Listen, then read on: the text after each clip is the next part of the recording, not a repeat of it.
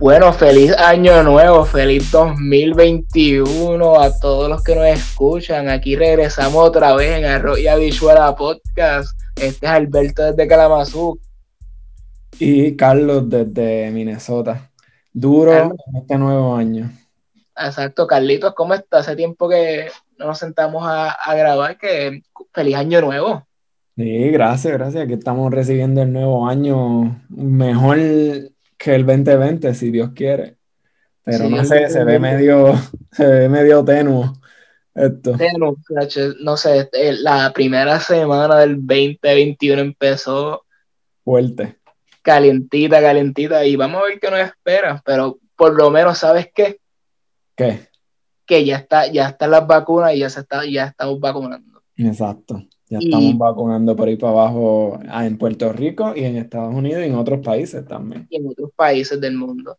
Y de eso es lo que vamos a estar hablando hoy. Hoy vamos a estar hablando de las vacunas, porque aunque ya, hemos, ya grabamos un episodio anteriormente que hablamos en general sobre las vacunas, los tipos de vacunas, hemos notado que hay muchas preguntas acerca, hay muchas dudas y mucha desinformación que se está regando por ahí.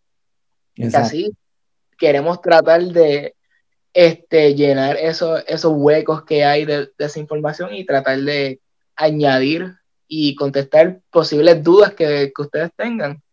Este, y este, Carlos, pues, una de las cosas que yo he visto por ahí, que no sé, hay muchas personas que creen que saben cómo trabaja esta vacuna, y pero la que lo explican no es la, no es la adecuada. Dicen, ah, yo no hay muchas personas que dicen, yo no me voy a vacunar porque ahí está el virus.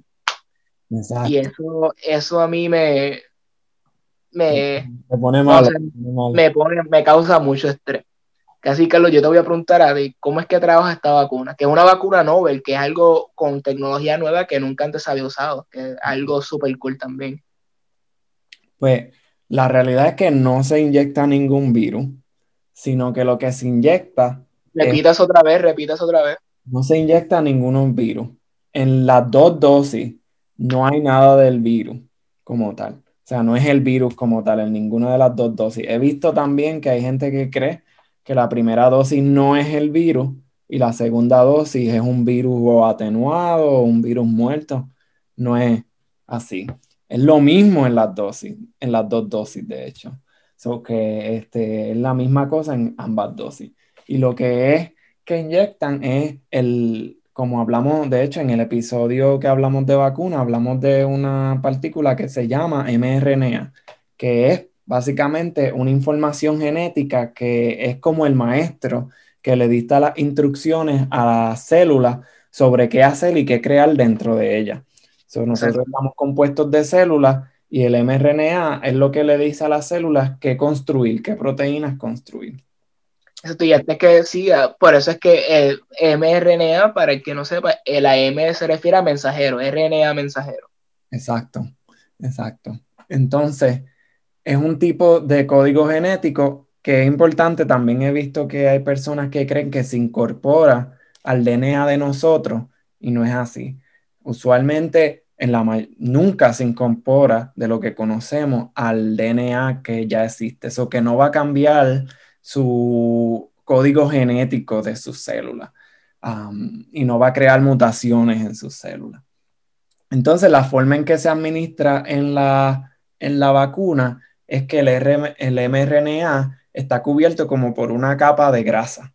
Es una capa como si fuera el aceite que forma gotas en el agua, pues algo así, una, una esfera como si y tuviera el mRNA adentro. Entonces, eso ahora se puede incorporar a la célula y entonces deposita el mRNA a las células de una forma bastante fácil. Ahora bien, lo que pasa es que cuando llega dentro de la célula, como dije, el mRNA es el maestro que lleva las instrucciones de cómo hacer la proteína. Y la proteína a la que lleva las instrucciones de cómo hacer es una proteína que es del virus. Sin embargo, no tiene eh, por sí sola, cuando esa proteína que se hace no tiene por sí sola propiedades del virus, no, es que pueda causar la enfermedad. Así que lo que crea es una proteína que se llama spike protein y es en la conformación que no crea enfermedad tampoco, de hecho. Es en el no, no, que no hace prefusión esa, esa proteína, pero es el spike protein.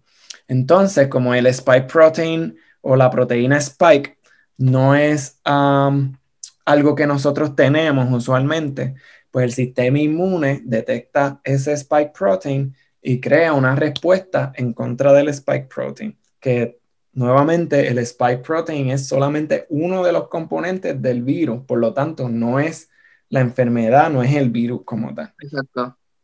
Y es importante mencionar que, eh, que otra vez que el spike protein no tiene ninguna propiedad de virulencia, o que no, usted no se va a enfermar por esto, lo que sí que vamos a hablar próximamente son de los efectos secundarios, que es más asociados a la respuesta inmune que, tu cuerpo tiene eh, a, la, proteína.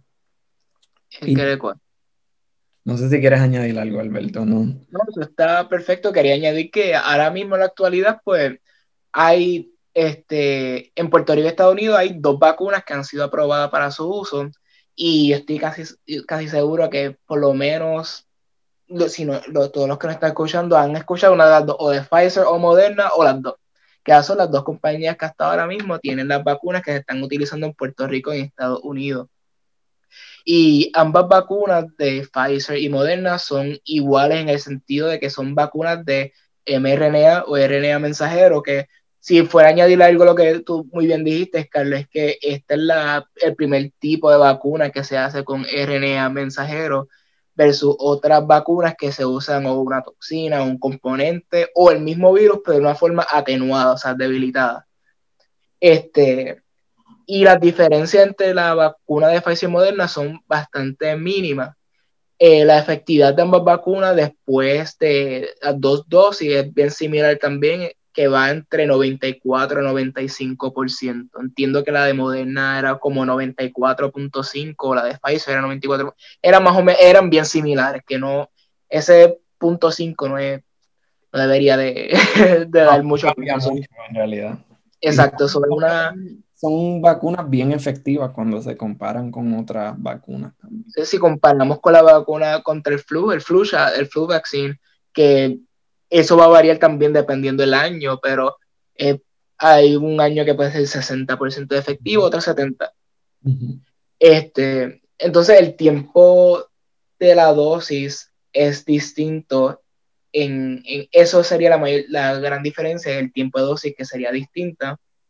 Y va a ser entre 17 a 21 días para la de Pfizer versus la de Moderna, que lo tienen estipulado como 28 días y ambas vacunas necesitan dos dosis. Exacto. Carlos, te voy a preguntar, este, ¿cuál entonces es el objetivo de esta vacuna que ambos países, Moderna y otras compañías están desarrollando también?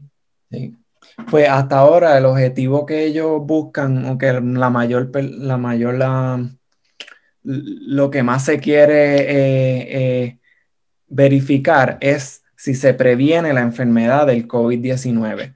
Ustedes pueden volver a los episodios anteriores cuando teníamos y explicábamos la diferencia entre lo de SARS-CoV-2 y COVID-19. SARS-CoV-2 es lo, el, el, virus como tal y el COVID-19 es la enfermedad que pasa por el SARS-CoV-2, por la infección de SARS-CoV-2.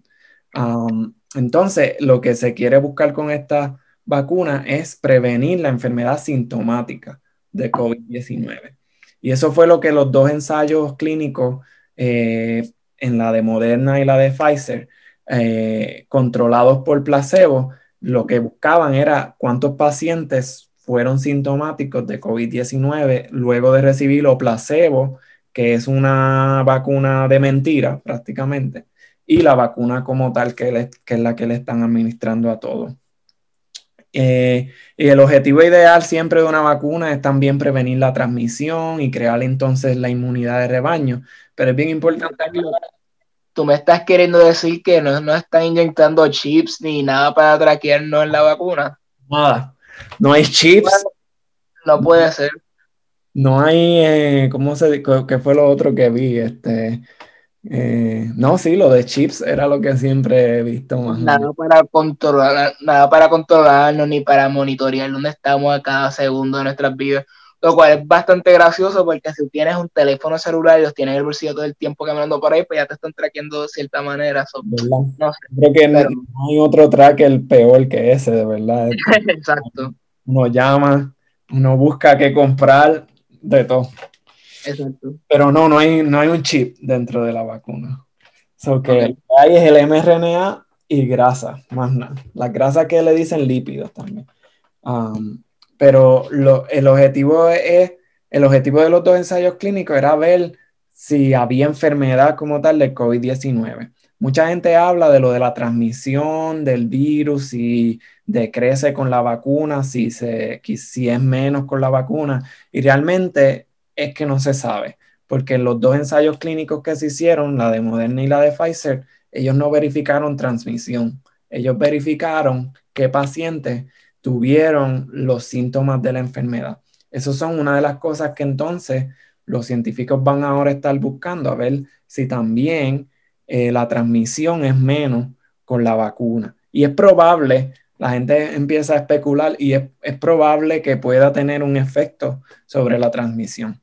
Pero sin embargo, hasta que no se sepa, lo importante es mantener, aunque te pongas la vacuna, lo importante es mantener el distanciamiento físico, el uso de la mascarilla y aislamiento como quiera, porque no se sabe si tú puedes ser eh, paciente asintomático, entonces transmitirle a alguien que no tenga la vacuna y responda de una forma que no es buena. Eh, eh, es severa. Y tú estés respondiendo bastante bien porque tienes la vacuna, entonces pues puedes combatir el virus de una mejor forma a una persona que no tiene la vacuna. Así que ahora más que nunca tenemos que estar vigilantes, especialmente las personas que tienen la vacuna, de que no estén por ahí este, sin distanciamiento físico porque se crean que son omnipotentes ahora básicamente por tener... Exacto. Entonces, vale, se vale enfatizar que el hecho que tengas la vacuna no quiere decir que no te pueda dar el virus. Te puede dar el virus. El punto de la vacuna es que ya tiene una defensa contra ese virus. En caso de que te des, pues no te fastidias tanto como si no la tuviera. Pero si está en contacto con alguien que no ha tenido la dicha de, haberse puesto la vacuna, pues esa persona es la que va a terminar lo más probablemente una eh, con mayores repercusiones. exacto. Entonces, hay un debate que está pasando en la comunidad científica, especialmente en Estados Unidos, no lo he visto mucho en, en Puerto Rico, a lo mejor le está pasando y no me he dado cuenta, pero es el debate de hablar, porque hablamos anteriormente que son dos dosis.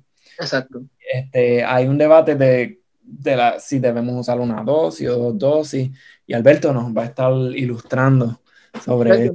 Es un temita que está medio candente, candente. Candente, controversial. Este, como dice este Jonathan Lebron, el podcast de Puestos por Problemas, este, está un poquito para los muchachos, está un poquito este eh, controversial y se me olvidó la expresión, era una expresión graciosa y se me, se me fue, ya mismo me acuerdo, en, dame como cinco minutos, pero vamos a problematizar con, esa es la palabra, problematizar, vamos a problematizar con...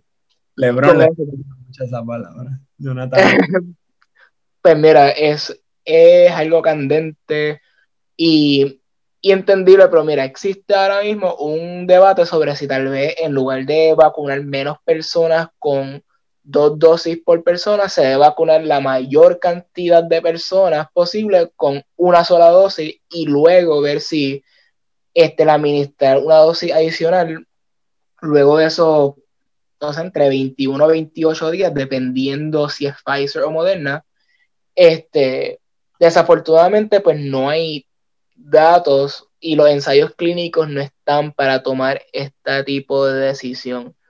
Además, los datos publicados indican que la efectividad de la vacuna puede ser menos de 60% si solo se recibe una dosis. Lo cual entiendo el punto de, ok, vamos a vacunar la mayor cantidad de gente posible porque queremos crear por lo menos este tipo de defensa a la gran mayor parte de la población.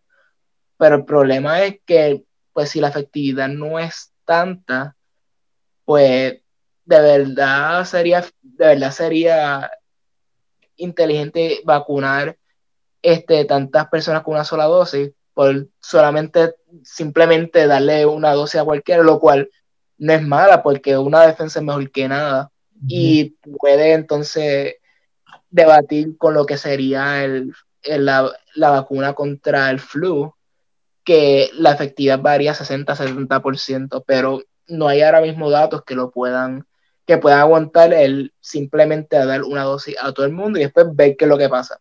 Exacto, porque los ensayos clínicos siempre se hicieron con dos dosis, nunca. Exacto, no con una. es bien difícil saber qué es lo que va a pasar con una dosis nada más. Y además de eso, que si vamos a decir que todo el mundo le administre la dosis ahora, este, vamos a decir que hayan 100 mil dosis. Y entonces en lugar de administrar a, 50 mil personas, se le administra a 100 mil personas y se dejan esas personas con una dosis y a ver cuando se tenga la otra dosis, que puede ser más tiempo del mes o de los 28 días, que como dijo Alberto, entonces la respuesta inmune va a ser la misma que se hace con las dos dosis que estamos administrando ahora consecutivamente a los 21 o 28 días, o va a ser menos porque está a lo mejor el espacio de cuatro, cinco, seis meses, vamos a decir hipotéticamente que sea el espacio de tiempo que se le pueda dar la segunda dosis a una persona.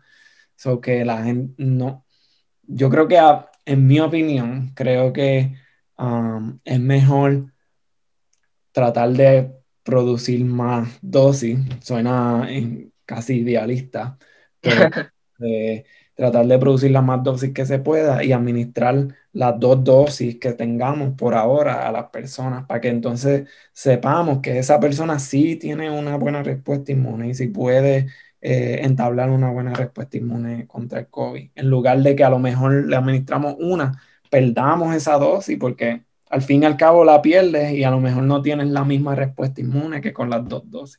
Exacto. yo soy siempre team datos, yo voy con lo que ya se ha probado y, las clínicas, y yo pienso que este, si los ensayos que se han hecho de dos dosis no se sabe qué es lo que pasa con una sola dosis, vamos a seguir con ese plan que ya se tenía originalmente.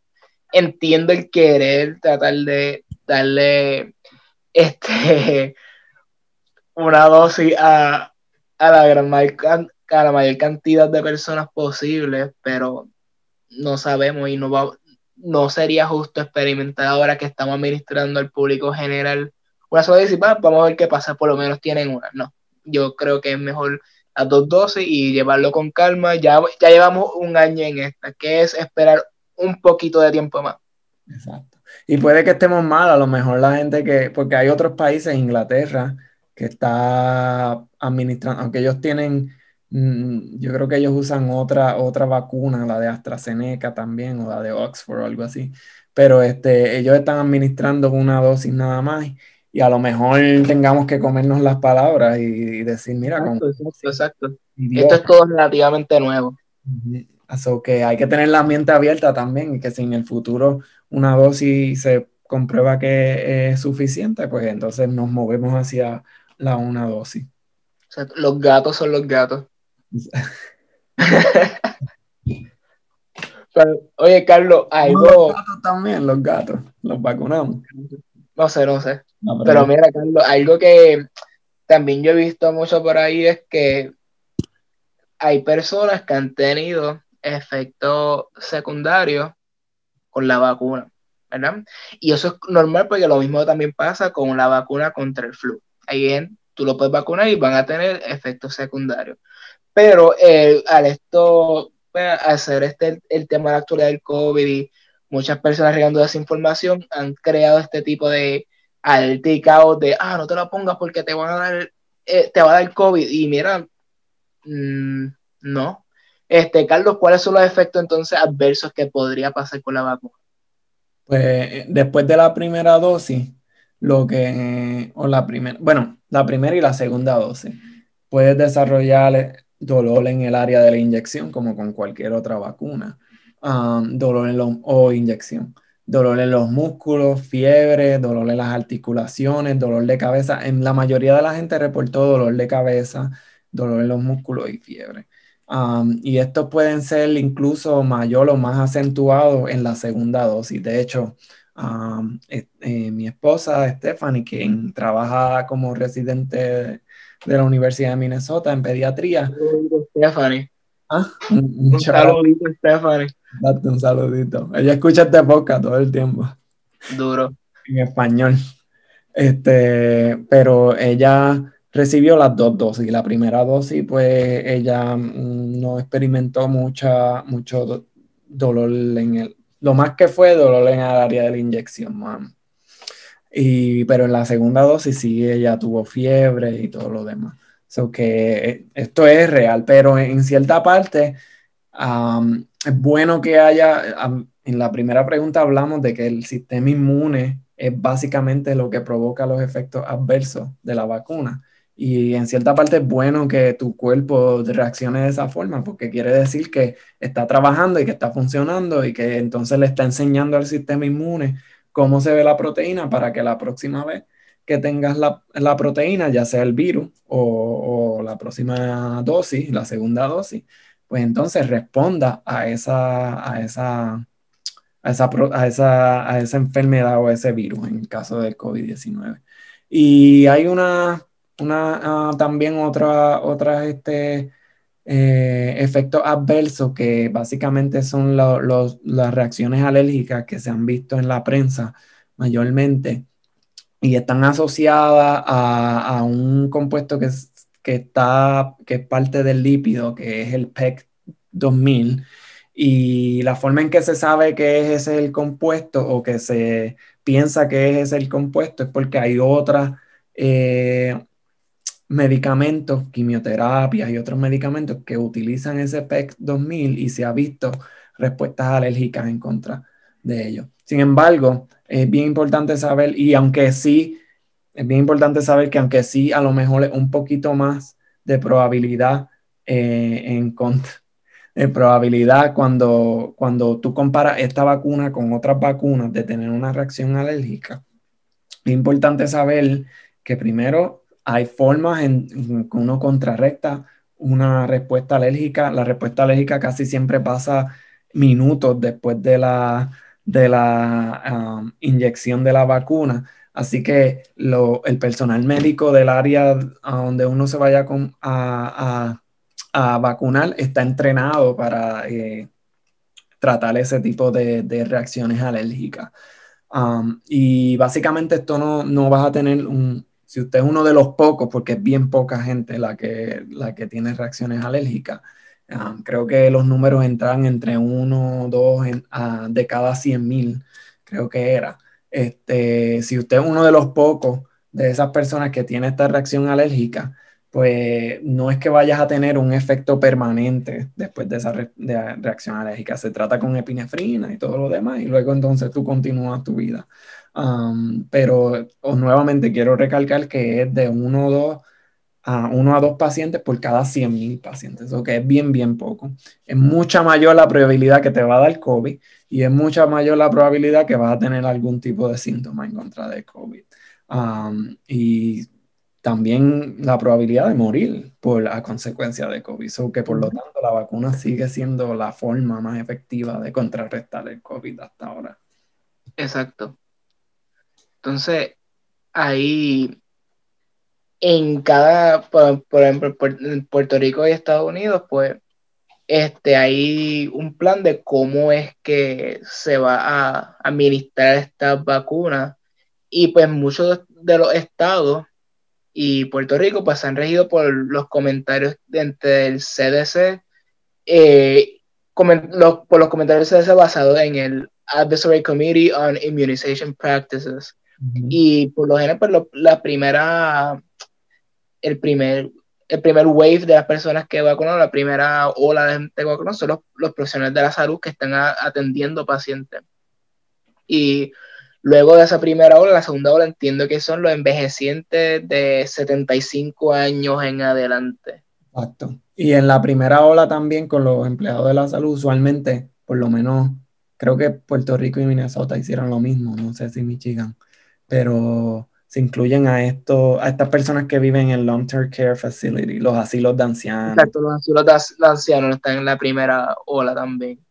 Y lo, en, lo que algo varía también es las personas en educación, que eso pues ha visto, eso ha variado bastante y algo que se debe tocar, pues si quieren volver a clases presenciales, tienen que proteger a la persona que, que está este, administrando ese curso.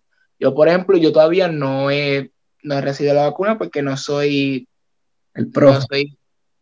simplemente yo doy clase y soy estudiante, soy estudiante graduado haciendo el doctorado, no soy este o no soy médico, no estoy en área de salud, pero por lo menos en donde en el community college que doy clase, pues este ya nos mandaron un survey hace una semana para ver si la vacuna no la dieran en la primera fase, si no las toma, si nos daríamos, y claro que yo llene eso lo más rápido posible. Y estaba esperando a ver si nos incluyen esa, una de esas primeras fases para vacunarnos lo más pronto posible.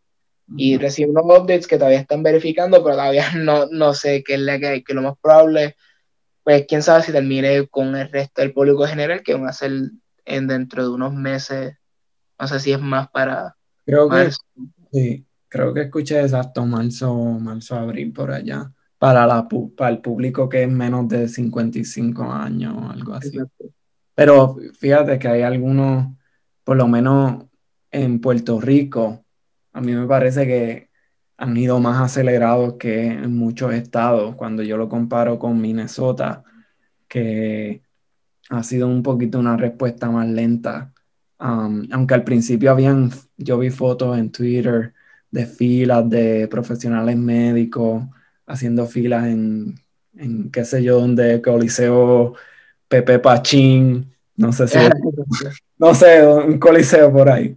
Um, pero creo que han, en comparación con otros estados, pienso que, que de la forma en que lo hicieron, pudieron um, echar, o sea, pudieron hacerlo incluso más rápido que, que algunos estados, o que yo creo que hay que ver, después alguien que haga investigación tiene que ver por qué a lo mejor en, lugares como Puerto Rico funcionó de una forma más rápida en comparación con, por ejemplo, Minnesota, que ha estado un poquito más lento en, el, en el, release.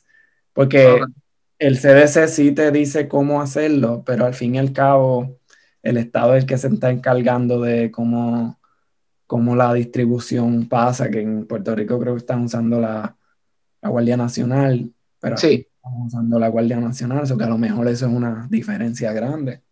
No sé. exacto. Pero eso ya sabremos luego de todo esto. Hay que analizar cómo es que sea. Pues, y esto también parte tiene que ver un poquito con la historia. Este, cómo cuando pronto, y esperemos que cuando pronto esto acabe, analizar cómo fue que se administró en los distintos estados, Puerto Rico y el resto del mundo, dónde fue que el, la forma en que se administró, dónde es que fue más eficiente, qué recursos usó, en caso de que en un futuro lejano o cercano vuelva una pandemia, cómo organizar y usar ese como modelo y que todo el mundo pueda usar ese tipo de modelo o una variación de ese modelo. Que, ¿verdad? Para eso es que, para eso es que se graban todas estas cosas, para después aprender se supone que aprendamos de, nuestros errores y no errores para poder hacer algo mejor en el futuro, que esperemos que si este, cuando ocurra otra pandemia, que espero que no sea dentro de mucho, mucho tiempo, pero lamentablemente por muchos eh, factores, pues, factores ambientales, por ejemplo, eso es algo bien importante que no se habla mucho. ¿Verdad? Este, y con la globalización de todas las personas, ahora es más fácil yo poder viajar de aquí a, se a Japón, por ejemplo, o de aquí a cualquier otra parte del mundo. Es más fácil que una enfermedad se riegue más rápido. Los ambientales que hemos destruido tanto nuestro planeta, los animales van a buscar dónde mudarse, dónde vivir, ellos quieren sobrevivir también y con donde ellos se muden, ellos van a tener sus propias enfermedades también más cerca de donde nosotros vivimos, porque es el espacio que nosotros le hemos dado a ellos también. que, así, que no se muden los murciélagos muy cerca de nosotros. Pescardito de murciélago. Del COVID. Tenemos un episodio de eso también, que hablamos del origen del COVID de, en los murciélagos y todo lo demás. Lo busca que están en... del caldo, los mitos del caldo de murciélago. ¿Te acuerdas cuando salió la foto? Una foto del, del caldo. Sí, esa foto se veía media fake, yo no sé. Yo no, yo no sé. Carlito, te iba a preguntar, cuando si una persona siente algún efecto adverso a la vacuna, ¿dónde lo pueden reportar y por qué es que deberían de reportar si tienen algún efecto adverso? pues lo pueden reportar. Hay un, el CDC, el Centro de Control de Enfermedades de Estados Unidos, hizo un website, un website que se llama besafe.cdc.gov. Vamos a poner el link abajo para el que quiera verlo. Um, pero básicamente lo que eso hace es que tú te registras ahí con tu teléfono celular y todo lo demás. Y básicamente te textean todos los días a ver si tienes fiebre, dolor de cabeza, etc. Y la razón importante por la cual todo el mundo tiene que hacer esto es porque si te vacunas, es porque esta es la primera vez, como dijo Alberto, que se utilice una vacuna de mRNA en el público en general. Así que es bien importante entonces aprender de lo que pasa con la gente, cómo la gente reacciona a la vacuna, porque es, muy, muy probable que nosotros veamos más de este tipo de vacunas por la forma en que se pueden hacer bastante fácil y desarrollar de forma bastante fácil. Y por ejemplo, si el virus muta de alguna forma que lo hace muy distinto a la, vacuna que estamos proveyendo, pues podemos entonces rápidamente hacer una nueva vacuna y, y, administrarla a las personas. Que de hecho, punto importante aquí, la nueva cepa que se identificó en Inglaterra no la vacuna todavía responde en contra de esa, de cepa. Así que no. Es muy, qué bueno que responda la vacuna, estaría bien estresante al garete y devastador si no respondiera, porque esto es otra, iba, a decir una palabra en boricua, pero otra, otra cosa que hay que preocuparnos. Otro papelón.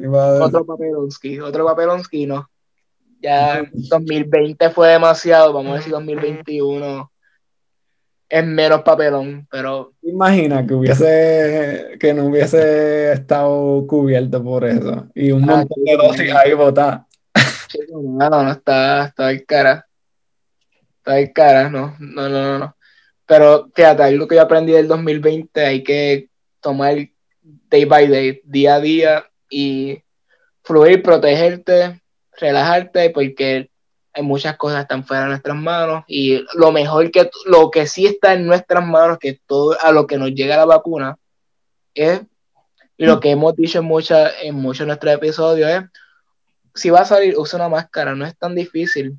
Se pone una mascarita y va por ahí tranquilo, tranquilo mantenga distancia este, no vaya a las barras. Y si va para las barras, mantenga distancia también, tenga precaución, lávese las manos, no sea puerco y lávese las manos, que eso es una cosa que ha, ha, brillado, es que nos hemos dado cuenta que hay muchas personas que pues no tienen la mejor higiene.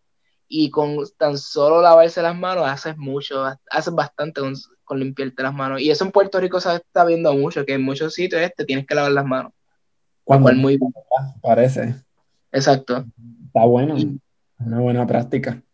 exacto. Y, ahora, a, lo que te toca la vacuna, toma todas las medidas para protegerte a ti, proteger a tu familia, tus amistades, tus seres queridos, y hasta el que, hasta el que te cae mal, protégelo también. No sea, no sea irresponsable. Y cuando. Está cayendo mal, tú sabes. La vida entretenida si no tiene enemigos ocultos como Zuna chico, no problematices aquí, mi hijo, estés, tranquilo, quieto. Este, y cuando sea tu fase de toque vacunar, mire, vacúnese. Sí. Vacúnese. Esto no es, no te están poniendo algo al garete, esto fue algo que fue estudiado por científicos, con pruebas y muchas fases, y para esto poder ser aprobado para que se lo esté administrando el público general, porque tuvo que pasar por ciertas pruebas para decir, ok, tiene luz verde, no esto no es el garete. No. ¿Ok? Este, no, tengo que poner un chip, no tengo una traquea, no tengo que controlar la mente, nada de lo absoluto. No están poniendo el virus, no. Y si fuera el virus, y si fuera el virus, es un virus, una, sería una forma atenuada, estudiada, hecha y diseñado para que no te fastidie el crear inmunidad. Casi, siervo, no sea, no sea, no haya desinformación, vacúnese cuando le toque y protéjase y proteja a, a los suyos también. Ciencia con humor. Ciencia con humor. Hay que reírse para no llorar. Es verdad, es verdad, Sacha. Iba a decir algo, pero se me olvidó. ¿Nos vamos ya? Yo creo que sí, yo creo que esto hemos contestado muchas de las cosas que hemos visto. No me acordé, perdón, perdón, antes de que... El mRNA se va del cuerpo, no se queda, so que no es que eso se, lo vas a tener ahí toda tu vida por ahí rondando. Lo que vas a tener sí es la, la memoria de inmunidad, que cuando vea el COVID pues entonces responde. Pero el mRNA se va del cuerpo también. he visto un par de comentarios en, un par de sitios sobre eso. Se va porque se degrada. Ahora sí que nos vamos, ¿verdad, Alberto? Exacto. Y con eso, feliz año nuevo a todos los que nos escuchan y nos pueden seguir en todas las redes. En Facebook nos pueden encontrar como en Arroyo Visual Podcast, en Twitter también nos encuentran como en Arroyo Visual Podcast. El handle sería arroba arroz underscore, que es la rayita de abajo, arroz underscore en, en. Este, a mí me pueden encontrar como Alberto FCCPR. Es el profe. Y Carlos, ¿cuál es el tuyo? Zumba ahí. Es Pérez Carlos PR. Exacto, no el follow en Twitter y compartan este episodio. Esto es para informar a, a todo el que quiera ser informado. Todo esto es para información para contestar tus dudas. Arroba la Podcast, hablando de temas de ciencia y medicina en la actualidad de una forma sencilla y fácil de digerir. Sí, pero esperamos que este nuevo año nos escuche más gente, así que le dices al otro y a la gente que no, principalmente a la gente que no sabe de ciencia, porque ese es el objetivo del podcast, llevarle esto a la gente que no sabe de ciencia, porque sabe, pero no sabe mucho de la vacuna, entonces quiere informarse. Así que, y también nos pueden escribir preguntas por el, Twitter Message, no sé cómo se llama eso, este, el, chat de Twitter. Exacto, los mensajes, el DM, los mensajes privados. Y, si tienes, y si tienes temas que les gustaría que nosotros habláramos y tiene una idea, mira, zumba, que más que agradecido para recibir temas, porque eso es, si usted tiene una duda, quiere decir que hay más personas que tienen esa duda también o le interesa el tema, que así nos pueden tirar y nosotros haremos lo mejor posible para, complacerlo. Y yo creo que con eso podemos ya cerrar, ¿verdad, Carlito? Ya nos vamos. Así, si nos está escuchando por la mañana, buenos días. Si está almorzando un buen plato de arroz y bistec al mediodía, buen provecho y gracias por escucharnos. Y si es por la tarde, buenas tardes. Y si es por la noche, buenas noches y que descanse. Así, gracias por escucharnos. Esto fue Arroyo Bichuela 2021. Feliz año nuevo. Y con eso, pues, yo creo que ya podemos irnos. Chequeamos, Corillo. Suave.